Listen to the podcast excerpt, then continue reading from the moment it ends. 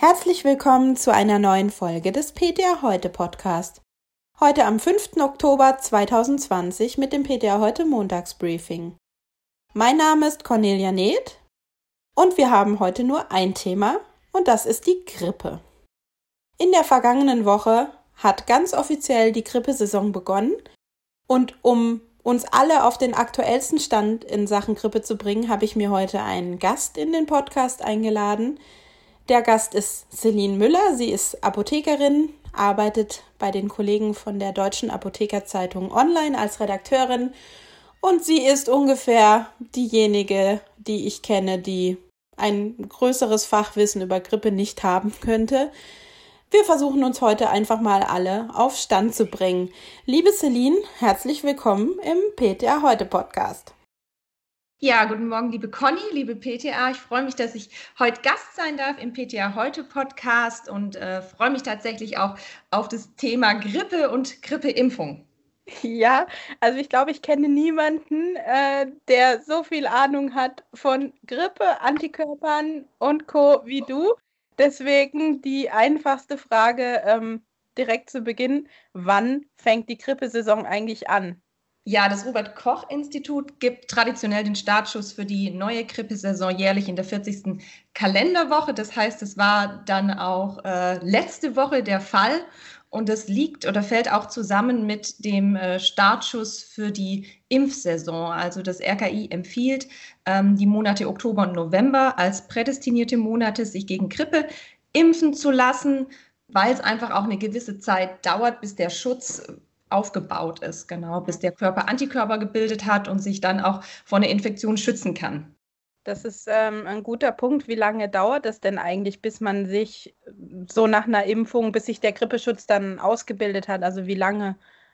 Hm, das geht einigermaßen schnell, 10 Tage bis 14 Tage. Okay. Genau, dann ist der vollständige Schutz da. Das bedingt sich dann auch so ein bisschen, dass das RKI auch davon abrät, sich vor Oktober impfen zu lassen oder ähm, zu spät gegen Grippe. Davor ist vor allem das der Grund, dass die Grippeschutzimpfung eben nicht äh, statisch und für Ewigkeiten hält, sondern dass dieser Schutz im Laufe auch der Saison wieder nachlassen kann. Das heißt, wenn man sich zu früh impft, kann das dann bedingen, dass einfach zum Hochpunkt der Grippewelle dann einfach der Schutz nicht mehr maximal ist, wie man es gern hätte.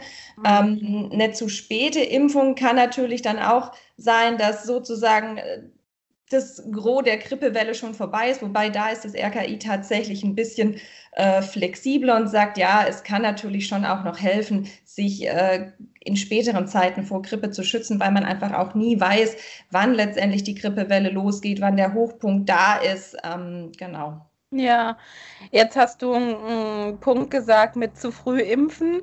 Das ist ja fast ausgeschlossen, weil es ja so früh noch gar keinen Grippeimpfstoff meistens gibt es gibt ja, also ich erinnere mich an meine Zeit in der Apotheke, ein Unmengen von Grippeimpfstoffe, vier, fünf Stück. Und irgendwie immer Praxisbedarf, stand immer was anderes drauf. Der Kinderarzt hat die genommen, der Hausarzt hat die genommen.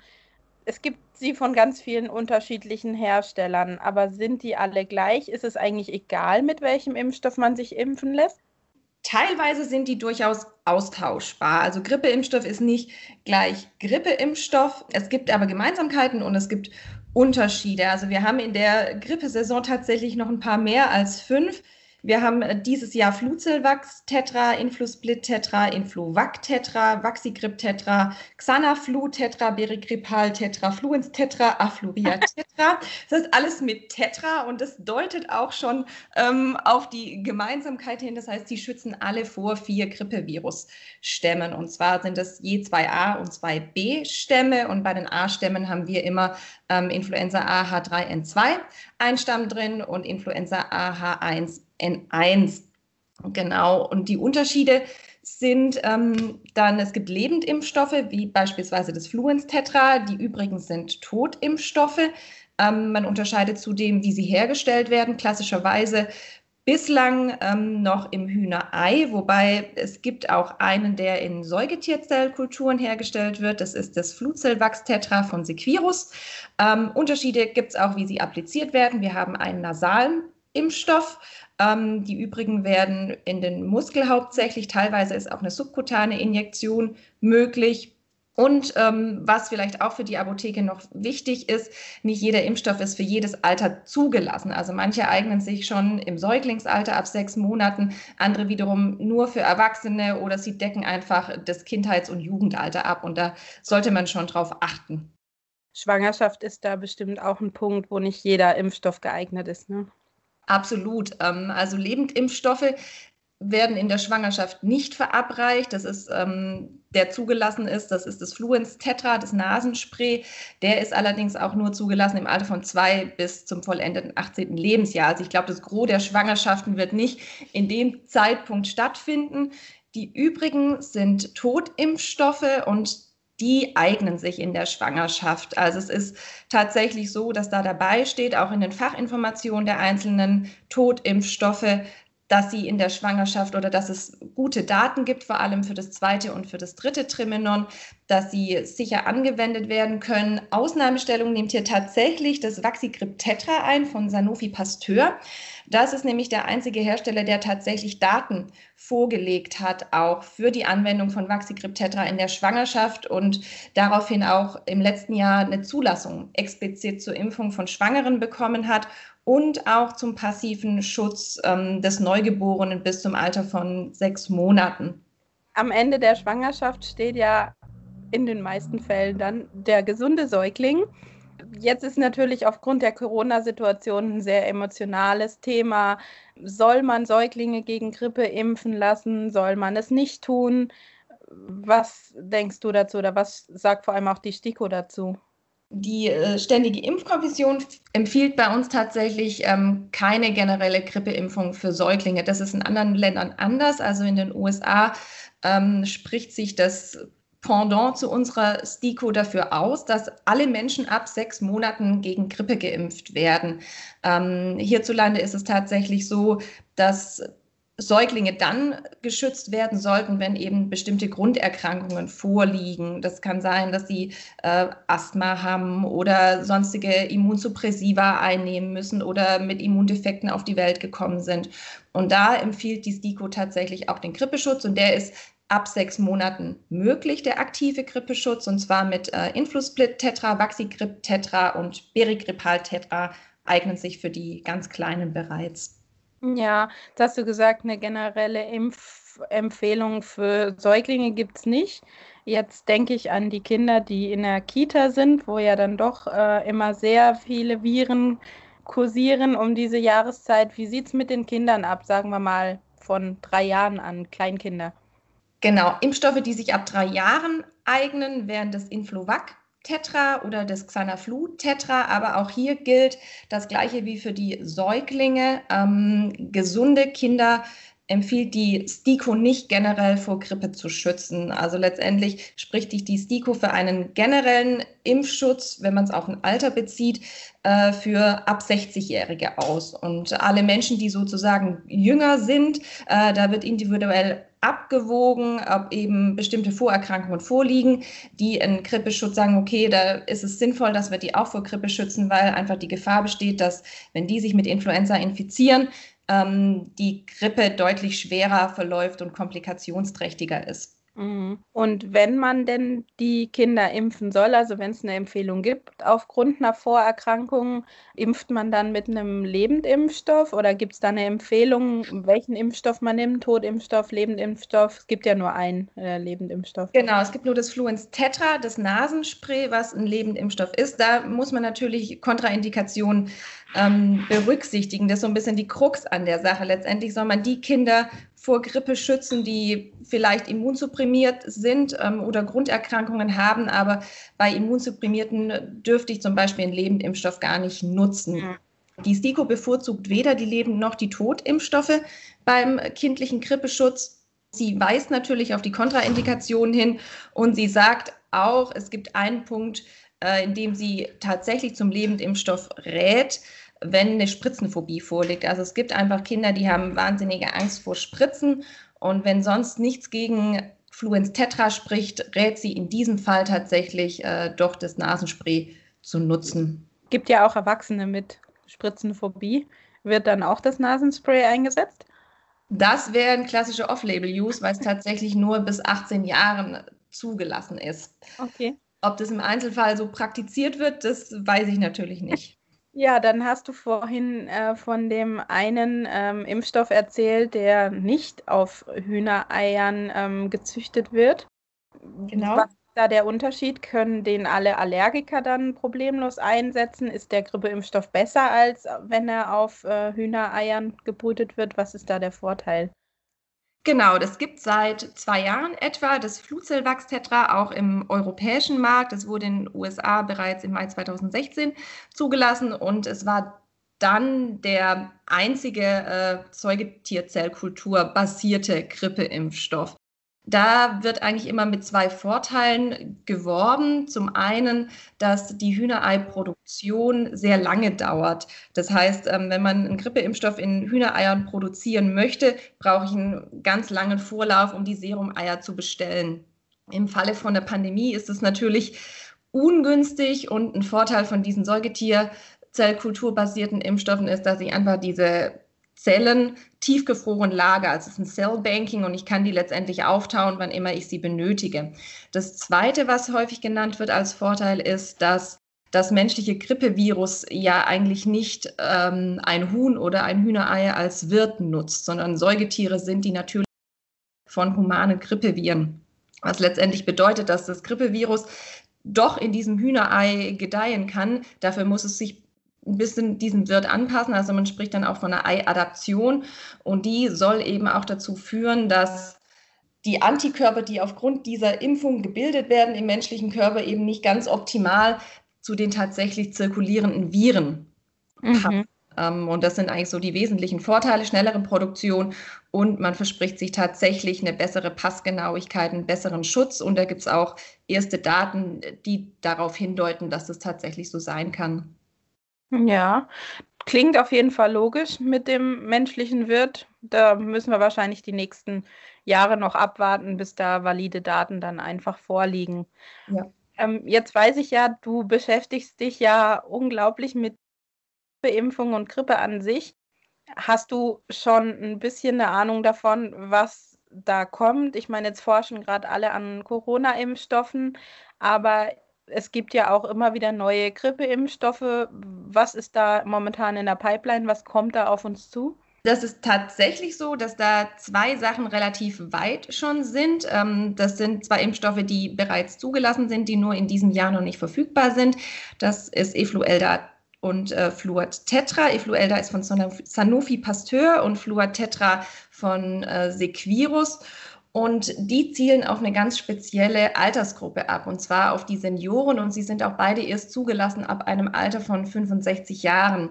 Mhm. Der Grund ist, dass eigentlich Senioren oder ältere Menschen natürlich risikoträchtiger sind für schwere Grippeverläufe. Und just bei denen ist es leider so, dass die Grippeimpfung nicht den Schutz bietet wie bei einem Jüngeren. Also das Immunsystem ist einfach so ein bisschen ähm, lahmer und reagiert nicht so effektiv mit der Antikörperproduktion für einen richtig, richtig guten Schutz. Und dem haben eben die Hersteller Rechnung getragen und haben spezielle Impfstoffe für Senioren entwickelt. Und das Efluelda setzt dabei einfach auf eine vierfache Antigenmenge. Also man versucht, viel Antigen zu kriegen, um die äh, zu geben, um die Immunantwort maximal zu stimulieren. Fluatetra hat das anders gelöst. Die setzen einen Wirkverstärker dazu, ein Adjuvanz, um eben so das Immunsystem ein bisschen zu boostern. Mhm. Genau, wie gesagt, ich sage es nochmal dazu, weil die Frage kommt sehr häufig auch bei uns in der Redaktion. Beide Impfstoffe gibt es nicht in diesem Jahr, aber sie werden wohl in der nächsten Grippesaison, also 2021, 2022, dann verfügbar sein. Dann gibt es noch einen dritten, der ist noch nicht ganz so weit. Da hat jüngst das äh, CHMP, also der Humanarzneimittelausschuss der Europäischen Arzneimittelagentur EMA, die Zulassung empfohlen. Supemtec heißt der. Und das könnte tatsächlich der erste Impfstoff sein, der keine Spaltpartikel von Grippeviren enthält, sondern ein genau definiertes Protein als Antigen, und zwar ist das das Hämagglutinin. Ähm, und das wird mit Hilfe von Bakuloviren in der Insektenzellinie hergestellt. Ähm, das heißt, ich gebe kein komplettes Grippevirus sozusagen oder die Spaltpartikel, sondern wirklich nur dieses äh, rekombinant hergestellte Antigen, das Hämagglutinin. Kannst du kurz sagen, was äh, rekombinant hergestellt bedeutet für unsere Zuhörer?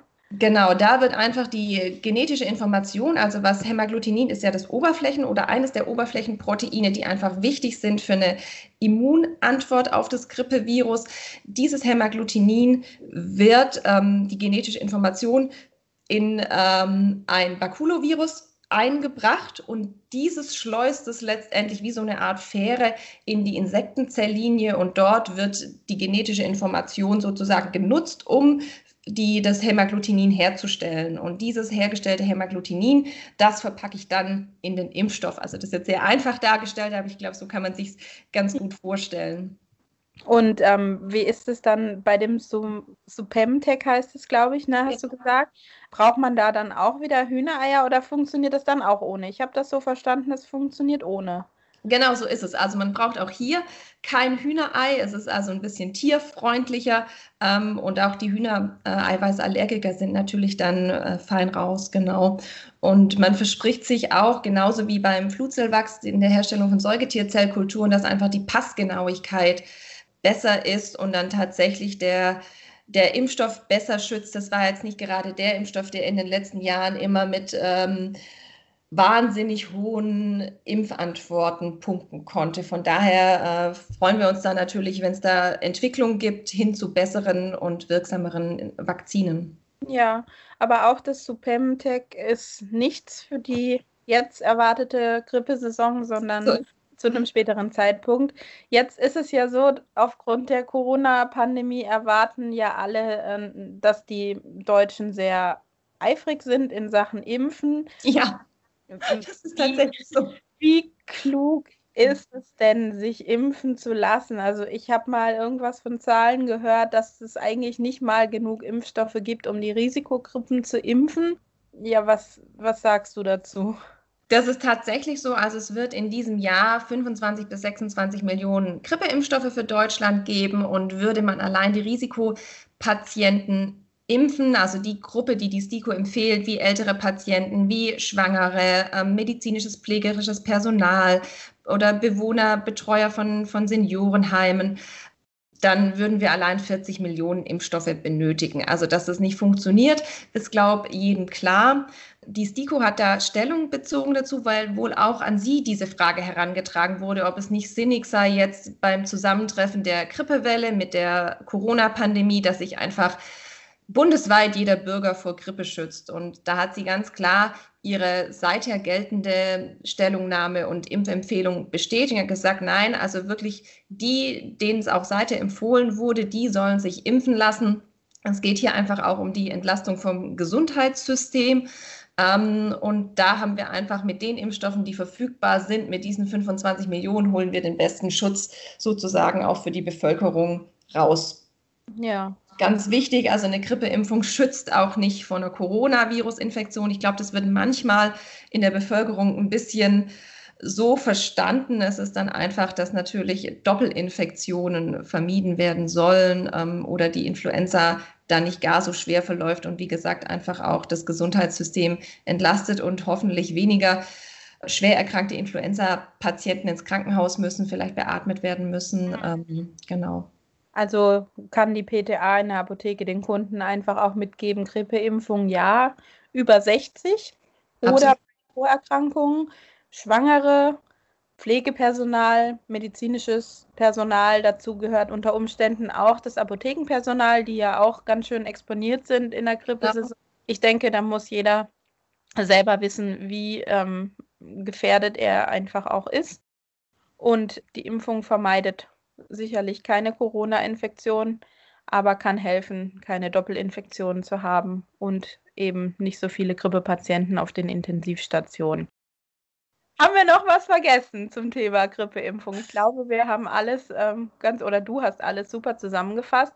Ähm, die ganzen Namen der Impfstoffe, Artikel von dir auf ptaheute.de, die verlinken wir natürlich in den Infos hier zum Podcast, dass man auch nochmal in Ruhe nachlesen kann. Genau, und dann hoffen wir doch, dass wir alle gut durch die Grippesaison dieses Jahr kommen. So ist es. Und ich danke dir vielmals. Bleib gesund. Ich danke dir, liebe Cornelia. Hat sehr viel Spaß gemacht und ich hoffe bald mal wieder. Ja. Start gut in die äh, neue Woche. Genau. Genau, das wünsche ich dir auch. Danke. Bis bald. Tschüss. Ja, jetzt sind wir, glaube ich, alle fit zum Thema Grippeimpfung, zum Thema Grippe an sich. Vielen Dank nochmal für das tolle Gespräch, liebe Celine. Und Ihnen, liebe Zuhörerinnen da draußen und liebe Zuhörer, wünsche ich einen guten Start in die neue Woche. Ich hoffe, Sie schalten auch beim nächsten Mal wieder ein. Das war's für heute vom PTA heute Montagsbriefing. Bis zum nächsten Mal. Tschüss.